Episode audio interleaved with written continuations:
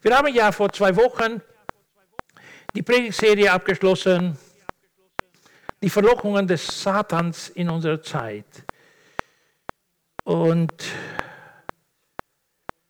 gerade weil so vieles stattgefunden hat in dieser Zwischenzeit, weil so vieles geschehen ist in dieser Zeit und noch weiter geschieht, ganz besonders auch im Nahen Osten, und weil wir damit auch beschäftigt sind, habe ich für heute das Thema ausgewählt, seid wachsam, ich spreche auch zu mir, Jesus kommt wieder. Seid wachsam, Jesus kommt wieder. Für uns ist es unglaublich schön, in einem Land zu leben, zu wohnen, wo Frieden herrscht und wo der Wohlstand, in dem wir leben, unglaublich hoch ist, sage ich mal. Wir leben in einem Land, das unter den reichsten zählt in der Welt. Und ja, zumindest mir und unserer Familie, es geht uns unglaublich gut, viel über alle möglichen Erwartungen. Wenn ich nur vergleiche mit anderen Ländern, auch mit unserem Herkunftsland, mit Rumänien, unter welchen Umständen bestimmte Menschen auch dort leben. Und deshalb bin ich Gott dankbar und ich, ich, ich beginne so meinen Tag. Wenn ich in die Gegenwart Gottes komme, dann komme ich mit Anbetung und mit Danksagung für das, was er für uns getan hat. Jeden neuen Morgen danke ich für die Familie und ich danke für das Haus. Und, und dass wir ein, ein warmes Haus haben, dass wir 22 Grad im Haus haben dürfen. Während andere die Außentemperatur haben. Und andere noch nach einem Schlafsack suchen. Es geht uns unglaublich gut und ich bin dankbar Gott und ja, ich will auch nicht aufhören, ihm zu danken, mein ganzes Leben lang, denn er hat uns aus dieser materiellen Perspektive unglaublich gesegnet über alle möglichen Erwartungen. Wir haben mehr, als wir brauchen. Mehr, als wir brauchen. Sicher, wenn wir dann an den Nahen Osten denken, denn das beschäftigt ja zurzeit sehr viele Menschen überall in der Welt, und ganz besonders an die Flüchtenden im Gazastreifen, dann sagen wir, hey, ist nicht ganz einfach. Wenn das, das Wasser knapp wird, wenn die Lebensmittel knapp werden, wenn du kein Zuhause mehr hast, ist das nicht ganz einfach. Ich weiß nicht, ob ihr euch auch damit beschäftigt, aber hinher schaue ich mir die Nachrichten an und nicht nur von einer Seite, weil manchmal, ja, die Medien uns auch ein bisschen nach links oder nach rechts ziehen können. Aber ich schaue mir die an und ich will immer wieder zuallererst in der Bibel schauen und danach, was im Umfeld passiert und was die Medien sagen und auch über das, was im Nahen Osten geschieht und was die Bibel da darüber sagt und herausfinden, hey, was erwartet Gott in dieser Zeit auch von mir? Und deshalb auch dieses Thema. Seid wachsam, Jesus kommt wieder. Und bevor ich eigentlich das Thema anspreche, will ich auch ganz offen meine Position äußern, klar machen, wie ich gegenüber dem, was passiert, stehe. Einfach, ich stehe für den Frieden.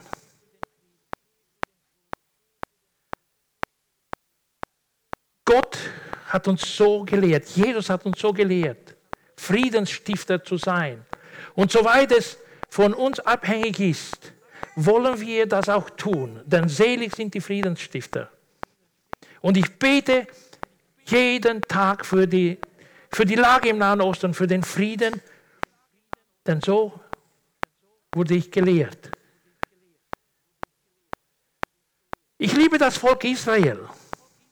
Es ist Gottes Volk. Und er hat die Geschichte noch nicht beendet.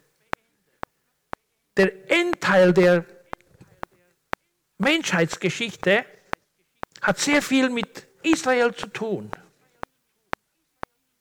Und weil es das Volk Gottes ist und weil aus diesem Volk Gott uns einen Erlöser geschickt hat, liebe ich das Volk und ich segne dieses Volk. Aber ich bin auch offen zu sagen, ich bin nicht happy, dass unschuldige Menschen sterben. Da, da, damit bin ich nicht happy. Und für die bete ich auch. Auch in Gazastreifen gibt es Christen, denen es nicht ganz gut geht. Und aber was ich sagen möchte hier ist, es gibt nur einen, der auf dem Thron der Schöpfung sitzt und der alles unter Kontrolle hat. Ich kann die Lage dort nicht kontrollieren. Das Einzige, was ich tun kann, ist zu dieser Zeit Gebet. Und auch andere dazu ermutigen, zu beten. Ich bin auch nicht happy, dass dort so viele Menschen getötet werden. Egal von welcher Seite die dann auch sterben müssen. Ich weiß eins, Gott steht fürs Leben. Aber ich weiß noch etwas. Es gibt auch einen Mörder. Und hinter dem ganzen Geschehen, das ist meine Position, sehe ich Mächte, geistliche Mächte. Nicht nur Menschen, die gegeneinander kämpfen, sondern die Mächte der Finsternis, die das Ganze verursachen. Den ganzen Hass, Terrorismus, alles Mögliche. Denn er weiß ganz besonders, und wir werden sehen, wenn ich auch die Bibel lesen werde, dass er weiß, die Zeit, die er noch hat, ist ganz kurz. Und er tut alles Mögliche, um so viel wie nur möglich von den Menschen mit sich in die Hölle zu reißen. Die Hölle wurde nicht für den Menschen bestimmt, sondern für den Teufel und seine Engel für die bösen Geister. Aber er ist so aktiv in dieser Zeit und zerstört so viele Leben, so viele Familien. Er will in dieser kurzen Zeit, die ihm geblieben ist, so viele wie nur möglich mitreißen ins Verderben. Und hinter dem ganzen Geschehen, auch wenn uns im Vordergrund die Menschen stehen, gibt es einen Teufel, gibt es einen Satan, gibt es seine bösen Geister, die auch in Hierarchien stehen und verschiedene Positionen einnehmen und, und die das Ganze dann verursachen. Und gegen diese Mächte bete ich und glaube einfach, dass Gott, der auf dem Thron der Schöpfung ist, die Kontrolle nicht verliert. Er bleibt für alle Ewigkeit das, was er war von aller Ewigkeit. Gott, der gleiche, gestern, heute und auch in die Zukunft. Und das, was ich nicht kontrollieren kann, das, was ich nicht verstehen kann, ich kann Gottes Wirken nicht verstehen. Warum er manches zulässt, kann ich nicht begreifen. Versuchen es einzuordnen, in der Bibel zu lesen. Ich habe Dutzende Predigten gehört in diesen vergangenen Wochen und wie die Menschen das Ganze einschätzen, auch aus der Perspektive der Bibel. Und, und dort, wo ich nicht alles begreifen kann, weiß ich, einer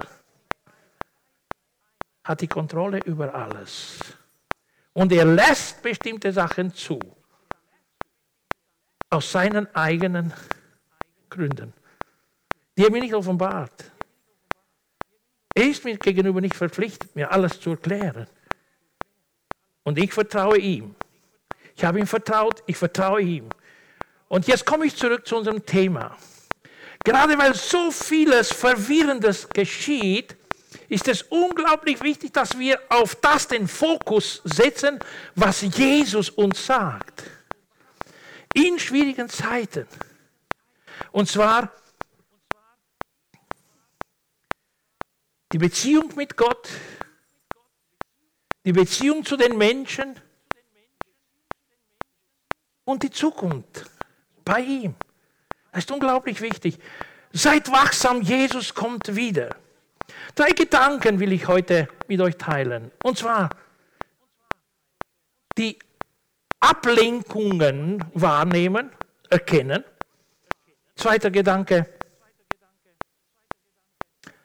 Das Wort Gottes als unglaublich wichtig, in das wir uns verankern sollen. Und ich werde heute etwas mehr aus der Bibel lesen, weniger meine Kommentare, sondern mehr das Wort Gottes. Und drittens dann meinem Auftrag gerecht werden. Wenn Jesus wiederkommt, soll er mich in einer bestimmten Haltung finden. Und hier ist der Gedanke. Die Geschehnisse der letzten Jahre haben oder hatten diese Kraft der Ablenkung für uns Menschen. Und alles, was geschehen ist, hat uns über die Medien, nicht allen, aber manchen von uns viel Zeit genommen. Ich bin auch einer, der versucht ist, viermal am Tag die Nachrichten anzuschauen und wieder zu checken, ob nicht etwas Neues passiert ist. Und ich könnte vielleicht auch andere sein. Es war so auch während der Corona-Zeit. Und ich habe immer wieder mir die Frage gestellt, wie kann ich das gleich alles im Gleichgewicht halten? Wie kann ich alles balanciert halten? Und ich habe entschieden, Priorität Nummer eins ist meine persönliche Zeit mit Gott, wo mich niemand stört. Und das noch, wenn es dunkel ist. Manchmal während der Nacht, manchmal am frühen Morgen, aber die erste Zeit, ein paar Stunden mit Gott zu verbringen, im Gebet, mit allen Anliegen, mit allen Mitgliedern der Gemeinde, meine Familie, die Großfamilie. Ich verbringe Zeit mit dem Herrn, ich bete für das Ganze und ich will das Wort lesen, ich will, ich will das Wort verstehen, ich will das Wort vertiefen. Das ist Nummer eins. Und danach schaue ich mir auch Nachrichten an. Aber wenn ich mich nur mit den Nachrichten ernähre, das Wort Gottes nicht vertiefe, nicht lese, nicht verstehe, kann ich sehr leicht abgelenkt werden und auch meine Einstellungen nicht nach dem Wort Gottes haben. Und deshalb ist es unglaublich wichtig zu sehen, was und wie wir abgelenkt werden in dieser Zeit.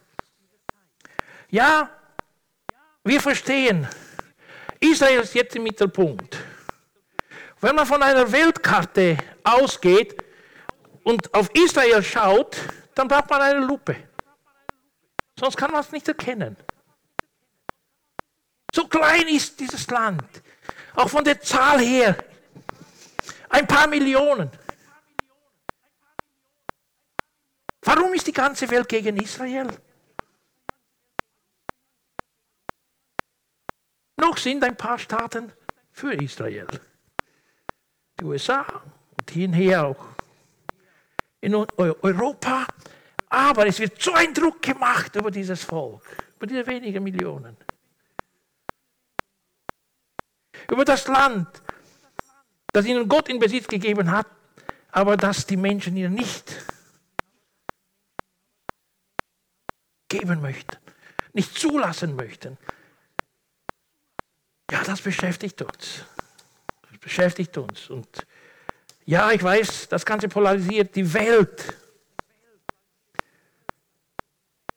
Und was neu ist, ja, auch, auch dort, wo, wo Feindschaft zwischen zwei verschiedenen Nationen oder Völkern war, auch in der islamischen Welt, wo die Schiiten gegen die Sunniten und die Sunniten gegen die Schiiten waren, weil sie jetzt einen gemeinsamen Feind haben, einigen sie sich. Aber es geht nicht nur um die arabische Welt, sondern es geht auch um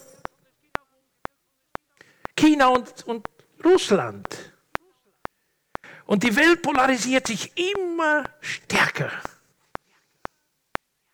Manche sprechen schon von einem dritten Weltkrieg. Nun, wenn eine Großmacht noch einsteigen würde, direkt, wäre das schon eine Realität. Der Antisemitismus ist wie nie zuvor sichtbar heute. Überall in der Welt. Und durch Migration scheint es so, dass überall radikale Menschen ausgewandert sind. Und dass dieses Potenzial für Terror überall in der westlichen Welt existiert. Ganz besonders in den Großstädten. Und das beschäftigt unsere Gesellschaft heute. Und es wird uns auch weitergegeben über die Medien. Und mehr oder weniger sind wir darüber interessiert. Hören zu, verbringen Zeit und beschäftigen auch unseren Computer, nicht nur, wenn wir Nachrichten anschauen, sondern auch danach. Es geht auch noch mehr oder noch weiter. Wir, wir fangen an, darüber zu debattieren, zu reden, uns auch zu positionieren und so weiter und so fort. Und ja, es kann uns so einfach ablenken. So einfach ablenken. Und wir geben Zeit diesen Ablenkungen. Es ist nicht nur, dass allein jetzt der Krieg im Nahen Osten uns beschäftigt. Ablenkungen geschehen in vielen Formen. Das ist nur eins, was ich ein bisschen ansprechen wollte, um klar zu, zu fühlen, wie wir abgelenkt werden können. Aber wir haben ja unsere Handys. Wir verbringen ja Zeit.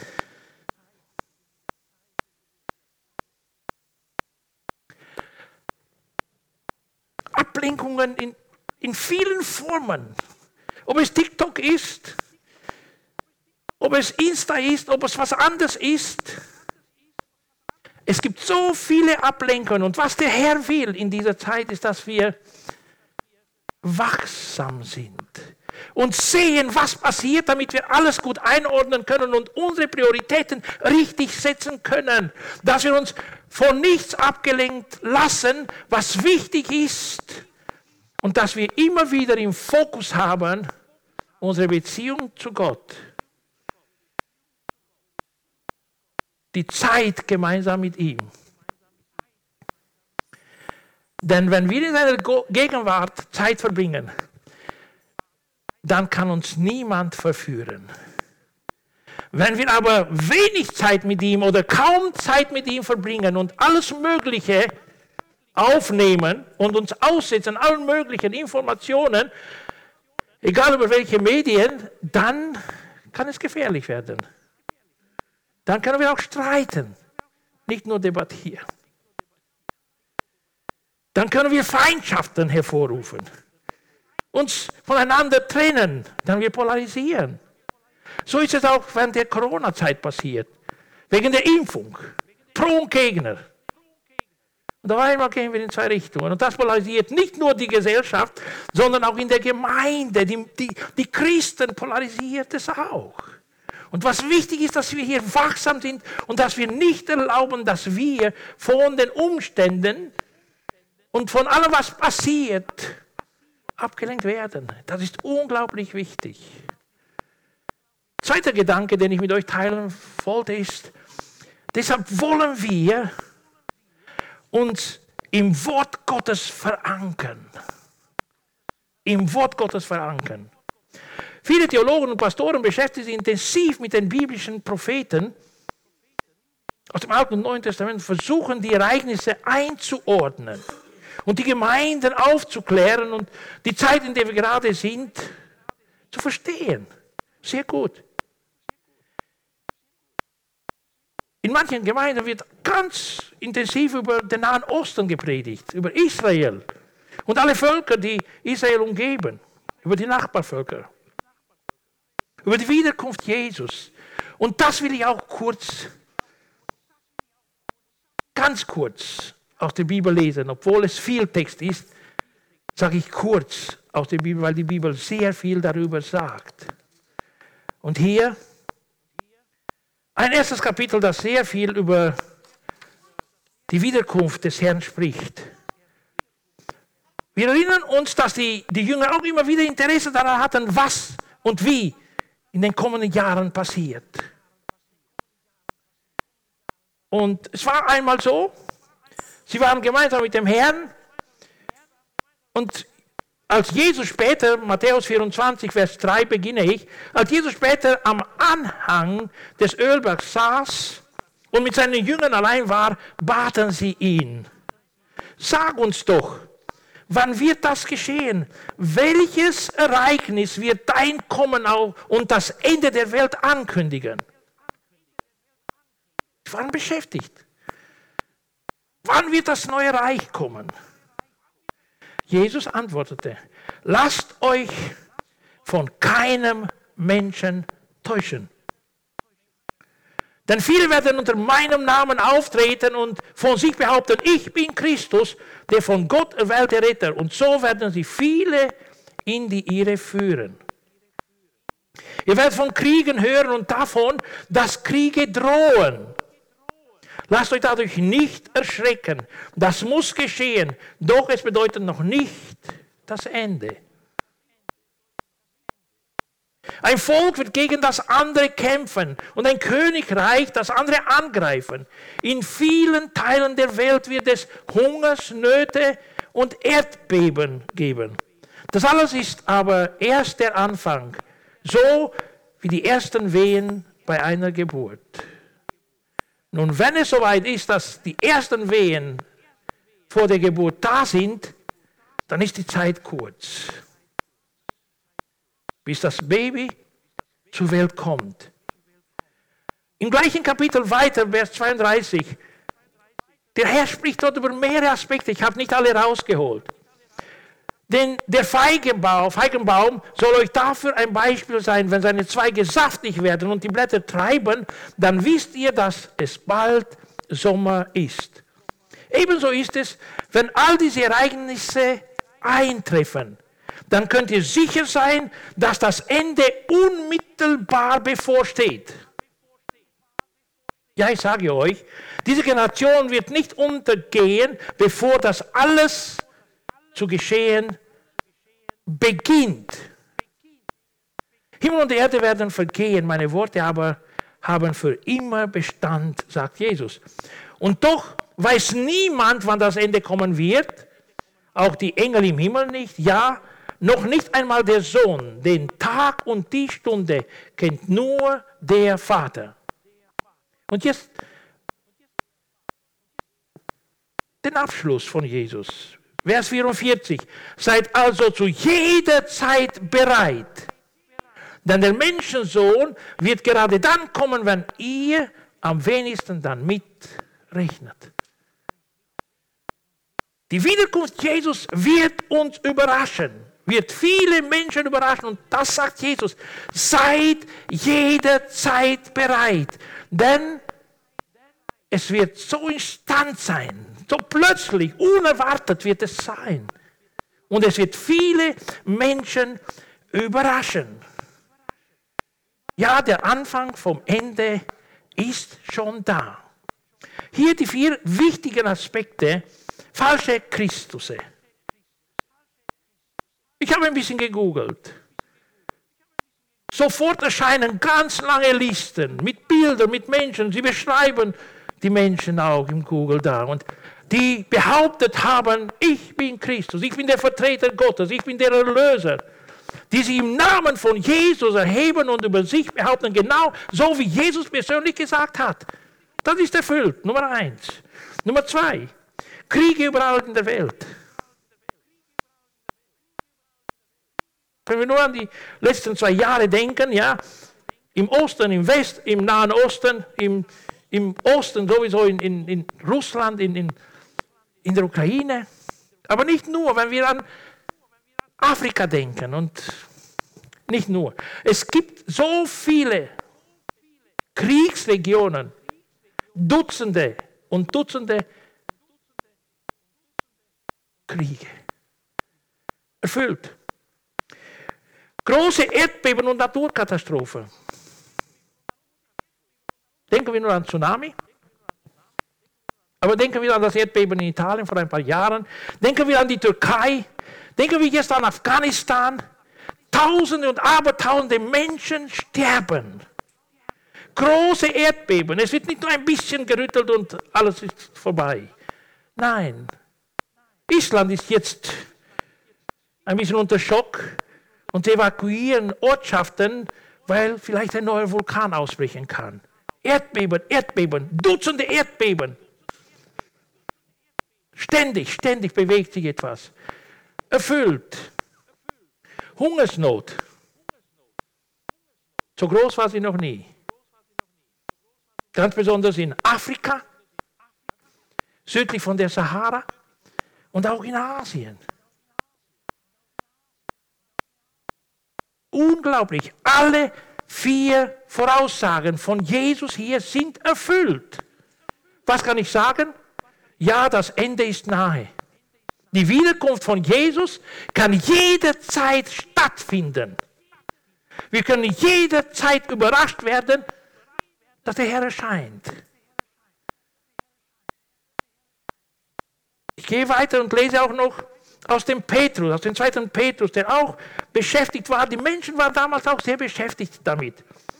Vor allen Dingen 2. Petrus Kapitel 3, Verse 3 und 4, 9 und 8 und dann auch 14 und 15 werde ich lesen. Vor allen Dingen müsst ihr wissen, dass in dieser letzten Zeit Menschen auftreten werden, denen nichts heilig ist. Überall machen sie sich lustig und lassen sich nur von ihren Begierden treiben. Spöttisch werden sie euch fragen, wo ist denn nun euer Christus? Hat er nicht versprochen, dass er wiederkommt? Schon unsere Vorfahren haben vergeblich gewartet. Sie sind längst gestorben und alles ist so geblieben, wie es von Anfang an war. Doch, sagt im Vers 8 Petrus, eins dürft ihr dabei nicht vergessen, liebe Freunde. Was für uns ein Tag ist, das ist für Gott wie tausend Jahre. Und was für uns tausend Jahre sind, das ist für ihn wie ein Tag. Wenn manche also meinen, Gott würde die Erfüllung seiner Zusage hinauszögern, dann stimmt das einfach nicht. Gott kann sein Versprechen jederzeit einlösen. Und hier noch ein unglaublich wichtiger Aspekt. Aber er hat Geduld mit euch und will nicht, dass auch nur einer von euch verloren geht. Jeder soll Gelegenheit haben, zu Gott umzukehren. Ich lese diesen Teil vom Vers 9, den zweiten Teil vom Vers 9 noch einmal. Aber er hat Geduld mit euch und will nicht, dass auch nur einer von euch verloren geht. Jeder soll die Gelegenheit haben, zu Gott umzukehren. Und dass es so scheint, dass er es verzögert, er hat die Geduld, er wünscht nicht, dass die Menschen umkommen, dass die Menschen in die Hölle gehen. Er, er wünscht sich das nicht, er wünscht sich, dass alle gerettet werden. 2. Petrus, gleiches Kapitel 3, Verse 14 und 15. Meine Lieben, weil ihr darauf wartet, darum setzt auch alles daran, dass eure Gemeinschaft mit dem Herrn durch nichts beeinträchtigt wird. Einfach nichts. Ich lese es noch einmal. Meine Lieben, weil ihr darauf wartet, darum setzt auch alles daran, dass eure Gemeinschaft mit dem Herrn durch nichts beeinträchtigt wird. Bemüht euch, rein und fehlerlos vor ihm zu stehen, wenn er kommt. Begreift doch, betont er zum zweiten Mal hier, Petrus, unser Herr zögert nur aus Geduld, damit ihr gerettet werdet. Genau dasselbe hat euch auch unser lieber Bruder Paulus geschrieben, dem Gott viel Weisheit gegeben hat. Also die Aposteln warnen und sagen, hey, seid wachsam. Jesus kommt wieder und ihr sollt euch nicht mit allen historischen Ereignissen beschäftigen. Es soll nicht das Hauptthema sein für euch. Für euch soll das Hauptthema sein die Gemeinschaft mit dem Herrn. Das Bewusstsein, ich gehöre zum Herrn. Ich bin Teil der Familie Gottes. Und ich pflege die Beziehungen in meiner Familie mit Gott, meinem Vater, mit dem Herrn Jesus Christus, mit meinen Geschwistern in der Familie Gottes. Das soll höchste Priorität sein. Und nichts soll diese Beziehungen zerstören können. Ganz besonders geht es um die bedingungslose Liebe. Ich liebe jemanden nicht, weil er es verdient, weil Christus für alle Menschen gestorben ist und seine Liebe offenbart hat der ganzen Menschheit gegenüber. Deshalb liebe auch ich. Deshalb will ich Beziehungen mit Menschen haben. Deshalb will ich jeden Einzelnen ermutigen, lasst uns auf das Wichtige schauen. Und ich komme auch zum dritten Gedanken. Das Ganze führt uns dorthin, wo wir unserem Auftrag, den wir vom Herrn bekommen haben, gerecht werden. Gott, so wie gesagt, liebt die ganze Menschheit. Ich nehme, weil ich das so in meiner Kindheit noch gelernt habe, aus der Luther-Übersetzung Johannes 3,16. Im Prinzip gebrauche ich andere Übersetzungen, aber weil ich das so in meinem, in meinem Kopf habe, in meinem Herzen habe, die alte Übersetzung. Denn also hat Gott die Welt geliebt, dass es einen eingeborenen Sohn gab, damit alle, die an ihn glauben, nicht verloren gehen, sondern das ewige Leben haben. Also so hat Gott die Welt geliebt. Und diese Liebe Gottes, wenn sie in mir wohnt, treibt sie mich, bewegt sie mich in seiner Nähe, in seiner Gegenwart, in seinem Auftrag zu handeln. Und Gott will, dass alle Menschen gerettet werden. Gott will, dass alle Nationen und Völker das Evangelium gepredigt wird. Auch den Nationen, die hier in Linz und Umgebung sind, die 150 ungefähr, die hier mit ihrem Wohnsitz sind. Ja. Gott will, dass die Menschen umkehren und gerettet werden. Und das ist einfach, was Gott immer wieder uns ans Herz legt. Und ich, mir ist es nicht schwer, mir fällt es nicht schwer, aber uns allen ist es wichtig, dass wir das verstehen. Und ich werde euch immer wieder daran erinnern, solange mir die Kraft geschenkt wird, dass wir unserem Auftrag gerecht werden. Ich erinnere euch an die Himmelfahrt von Jesus. Apostelgeschichte Kapitel 1. Sie waren auch so beschäftigt wie wir heute mit was überall passiert, die, die Geschichte heute und morgen. Und sie fragten Jesus, Herr, wann wirst du das machen? Wann wird das große Reich äh, Israel wieder hergestellt werden? Und Jesus sagt ihnen, hey, das hat nur mein Vater für sich bestimmt und darüber hat er seine Handlungen und seine Pläne und ihr sollt euch um etwas anderes kümmern, mit etwas anderes beschäftigen. Ihr sollt von Jerusalem nicht weit weggehen. Ihr sollt nicht wegziehen von Jerusalem, bis ihr nicht mit einer Kraft angetan werdet. Und danach werdet ihr meine Zeugen sein, überall, hier in Jerusalem, in ganz Judäa, in Samarien und bis an der Weltende. Das soll euch beschäftigen, sagt ihnen Jesus Christus. Das ist das Hauptthema. Ihr sollt meine Zeugen sein, überall in eurem Umfeld beginnen. Dort sollt ihr die, die, die ersten Zeuge sein und danach weiter hinaus. Und heute will ich euch zum Gleichen ermutigen. Unser Auftrag als Gemeinde ist, wir helfen Menschen, Gott neu zu entdecken. Und ich will euch kurz erinnern, dass vor zwei Wochen ich euch ein bisschen herausgefordert habe. Und ich habe auch solche Kärchen gemacht. Ich brauche keine Antwort. Wer von euch hat schon drei oder vier oder fünf Namen auf dieses Kärtchen geschrieben und angefangen, für Menschen zu beten, Freunde, die nicht gläubig sind, die noch keine Beziehung zu Jesus haben? Bekannte, die Jesus noch nicht kennen. Die Nachbarschaft, weiß ich was, ich, ich wir hören das Wort, aber wenn es um Umsetzen geht, dann scheint es ein bisschen schwierig zu sein. Ja, ich habe mein Kärtchen in meinem Handy, ich habe dort fünf, mehr als fünf Personen geschrieben und ich bete täglich für sie. Und bitte Gott um Gelegenheit, dass ich mit ihnen über das Evangelium reden kann. Es passiert nicht über Nacht. Aber wenn sich dann eine Gelegenheit ergibt, weil ich es ständig bei mir hier im Kopf habe, weil es mich täglich beschäftigt, will ich keine Gelegenheit verpassen, jemanden über die Gnade Gottes zu erzählen. Es ist mein Auftrag. Ich bin verantwortlich für das. Ich kann sie nicht alle bekehren, ich kann nicht alle zum Kreuz führen, aber ich will darüber mit ganzem Ernst, mit allem, was ich habe, beitragen. Ich will Menschen mutigen. Vielleicht habe ich nicht immer die beste Methode, aber ich bin ständig beschäftigt und versuche das Beste, damit ich Menschen zum Herrn führen kann.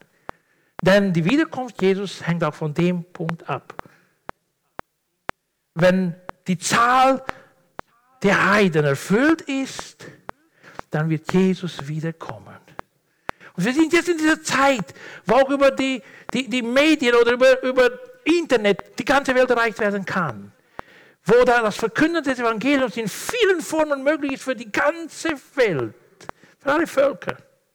Und ich weiß nicht, wann Gott uns überraschen wird und wenn Jesus Christus wiederkommt. Ich will abschließen. Ich war ja vergangene Woche in Rumänien. Habe vergangenen Sonntag in Rumänien verbracht. Und ich habe dort in den Westkarpaten eine Familie besucht, in, einem kleinen, in einer kleinen Stadt, kleiner Ortschaft.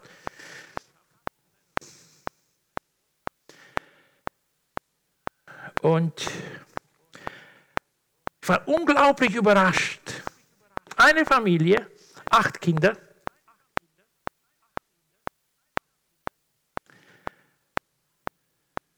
Noch drei Pflegekinder.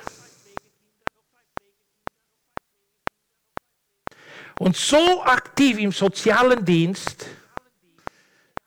Sie haben, glaube ich, über zehn Menschen, die sie pflegen. Nicht staatlich, nicht vom Staat unterstützt. Und manche Gemeindeämter in der Region haben sich an sie gewandt und gefragt, haben Sie noch vielleicht ein Bett? Wir haben hier jemanden, der obdachlos ist, hat nichts, keine Pension. Könnten Sie diese Person aufnehmen? Gemeindeämter, die normalerweise im sozialen Bereich für diese Menschen sorgen sollten. Von einem Gemeindeamt wurde die, der, der Mann angerufen, Herr guter Samariter. Wir haben einen Fall hier bei uns und wir haben noch keine Lösung. Könnten Sie uns helfen? Und er geht auf das Amt und die Dame vom Sozialdienst spricht ihn an, Herr guter Samariter. Und er lacht und er erklärt ihr, was das bedeutet. Warum guter Samariter heißt nicht so. Er heißt Oliver Sturza. Aber sein Name ist so bekannt als der gute Samariter. Und er hat dann der Dame da das Evangelium gepredigt und ihr erklärt, was er tut. Und er hat auch uns erzählt, obwohl wir kaum Zeit hatten, miteinander zu reden, er war sehr beschäftigt, hat er uns erzählt, wie er begonnen hat mit diesem Dienst. Er hat gesagt, eines Tages hat mich Gott gesehen und ich habe gebaut und habe gebaut und habe gebaut. Und Zimmer gebaut. Und dann kommt ein Obdachloser, klopft ans Tor und fragt, könnte ich heute Nacht hier bei Ihnen übernachten? Der Mann fragt die Frau, ja, lass ihn reinkommen, übernachtet. Am nächsten Morgen, auf den Knien in der Küche, bittet er um die nächste Nacht. Könnte ich noch eine Nacht bei euch bleiben? Ja, du kannst noch eine Nacht bleiben. Am nächsten Morgen kommt er aus seinem Schlafzimmer bis in die Küche auf den Knien und bittet und sagt, hey, Nimmt mich bitte auf.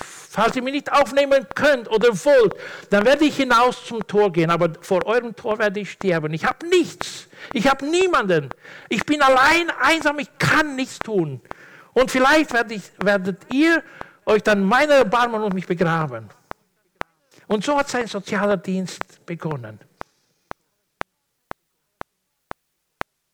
Und hat Menschen einer nach anderen aufgenommen ohne einen Sponsor zu haben. Im Glauben. Seine Frau kocht für alle. Sie essen am gleichen Tisch. Die Alten und Kranken, die in den Zimmern meist im Bett verbringen, werden von ihnen versorgt. Wo will ich hin?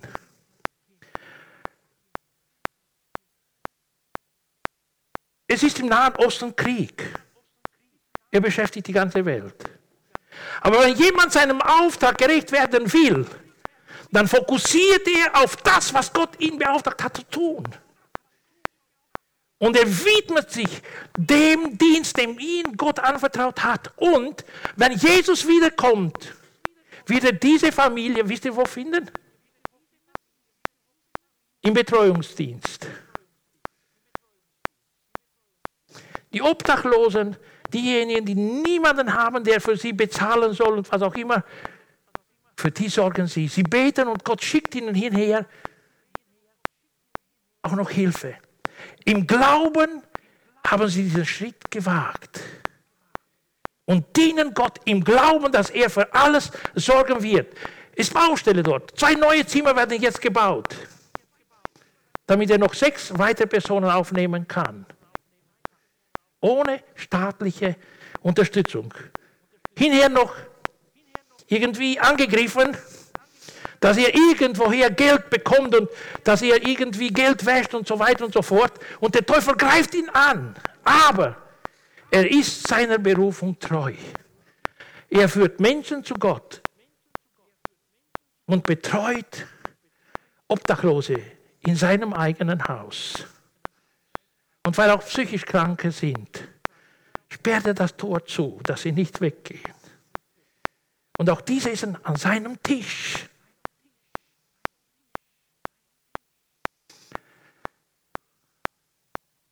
Wir stehen heute vor Gott.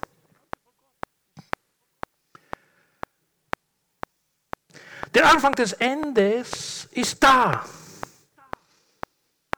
Was beschäftigt uns? Was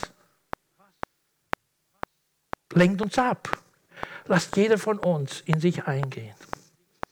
Nachdenken. In allem Ernst. Was erwartet Gott von uns? Vater im Himmel, auch wenn wir nicht so viele sind, sind wir in deiner Gegenwart.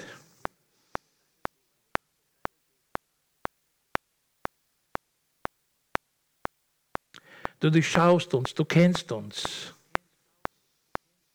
Du weißt, wie wir unsere Zeit gebrauchen und was wir damit machen. Du weißt, wie wir unsere Ressourcen verbrauchen. Alles kennst du, Herr. Hier und jetzt bitte ich dich,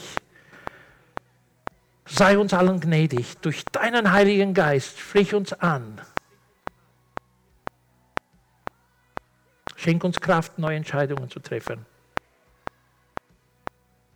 damit wir wachsam auf dich warten, aktiv uns dort einbringen, wo du uns haben möchtest, dass wir Mitarbeiter sind von dir, in deinem Auftrag handeln,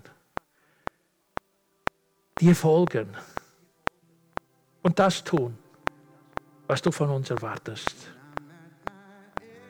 Ich danke dir von ganzem Herzen dafür, dass du viel mehr bewirken kannst, als wir uns vorstellen können. Ich will die ganze Gemeinde heute dir anvertrauen, mich und jeden Einzelnen hierher. Heiliger Geist, wirk du weiterhin in jedem einzelnen Herzen. Und lass uns das Leben führen, das dir wohlgefällig ist. Und wenn du erscheinen wirst, ja Herr, wollen wir dir voller Freude begegnen. Deinen Ruf hören und in deine Herrlichkeit aufgenommen werden. Im Namen von Jesus. Amen.